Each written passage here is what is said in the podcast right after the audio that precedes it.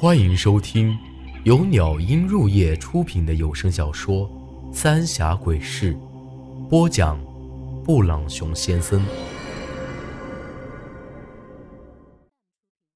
第三集：长江断流。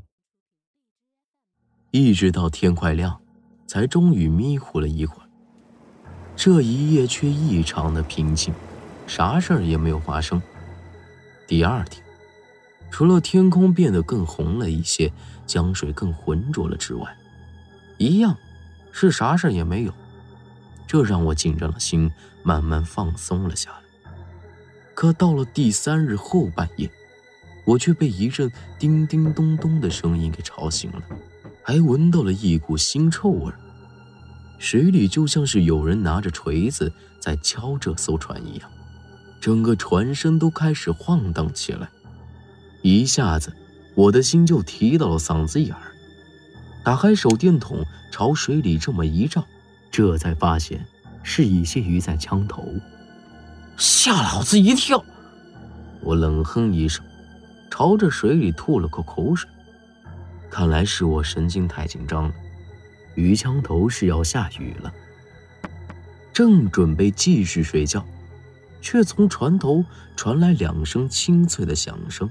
吓得我心里咯噔一下，赶紧朝船头一照，却看到一双煞白的手搭在船头，那样子是要爬上船来。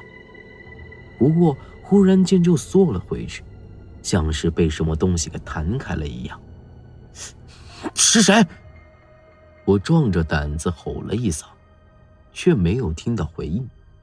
水里传来咕咚咕咚几声响之后，就没了动静，就连那些个鱼也一下子没了反应。再一看船板，留下了两个水印子，这明显就是一个手掌印，是是那女尸。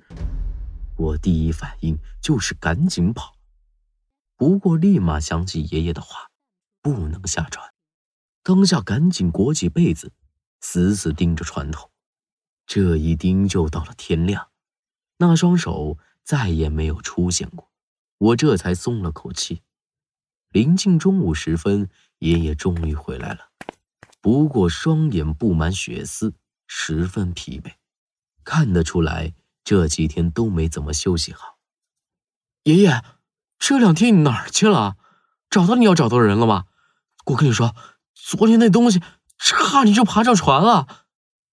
我心有余悸的看了看船头，爷爷摇了摇头，眉头紧锁。先回去，我有话跟你讲。刚上岸没走几步，这江面上突然刮起一阵大风，而紧接着，就感觉这大地微微颤抖了几下，动静不大，却能明显的感觉得到。但立马又恢复了平静。爷爷，你快看！就在此时，我却发现了一个极其怪异的现象：岸边之前被水淹没的石头却纷纷露了出来，停靠的渔船也越来越低，整个长江的水位线正以肉眼看得到的速度快速下降着。非但如此。整个长江水都像是被煮沸了一样，咕嘟咕嘟泛起了水泡，将水底下的那些东西全都给翻了出来。此时打鱼的村民都被这怪异的现象给吓到了，也都停下了手上的活计。没到一刻钟，满江江水就这样眼睁睁的在众目睽睽之下消失了，整个长江鱼虾乱跳，看样子。是想往岸上蹦的。除此之外，还有一些腐烂的尸体以及各种乱七八糟的东西。此时的风也越刮越猛，将那腥臭之气吹向长江两岸。这种味道极其恶心，几乎所有人都开始干呕起来。火神娘娘发怒了！也不知道是谁喊了一声。大家这才回过神来，都往更高处跑了去。和珅娘娘是长江沿岸人们最敬畏的神明，出现了这种怪事儿，一下子就炸开了锅。有说是河神发怒，有人说是龙王发威，总之是各有说道。放你娘个大嘴巴子！这是和珅娘娘在送财。说这话的，是村里出了名的张大胆，一向是不信鬼神。说完，就拖着背篓准备下江了，可爷爷却一把将他给拉住：“先摸下去，要整死和珅发怒啊！你胆子再大，恐怕你这小命儿啊，也由不得你。”张大胆不耐烦地甩开爷爷的手：“咱们村就是你这种老古董多了，动不动就信鬼信神的，老子从来不信这一套，滚开！”说完。就径直朝着江中鱼虾最多的泥窝走了过去。我和爷爷本就是捞尸的，平常大伙儿都不愿意跟我们打交道，觉得晦气。尤其是这张大胆，逮住机会就要奚落我和爷爷一番。一开始，人们到底还是有些惧怕的，可慢慢的发现也没有什么异常。越来越多的人都相信这是河神的馈赠。说到底，这才解放没几年，都穷怕了。这种机会可不是谁都能遇到，就算忙活一年半载，也不可能捕到这么多鱼。况且现在还不用费啥事儿，只需要往篓子里装。一时间，这长江之上好生热闹。不一会儿功夫。那张大胆就背着满满一背篓鱼上来了，走到爷爷跟前，还朝地下呸了一口，吹着口哨，大步离开了。过了一阵儿，就再次下江。小水鬼，你跟着那老水鬼天天捞死尸，现在却像个缩头乌龟一样。啊，反正你没爹没爸，干脆你叫我一声爹，这篓子鱼，老子就全当给你了。那张大胆回过头，一脸得意的看着我。一听这话，我哪里还受得了？直接一步跳到江里。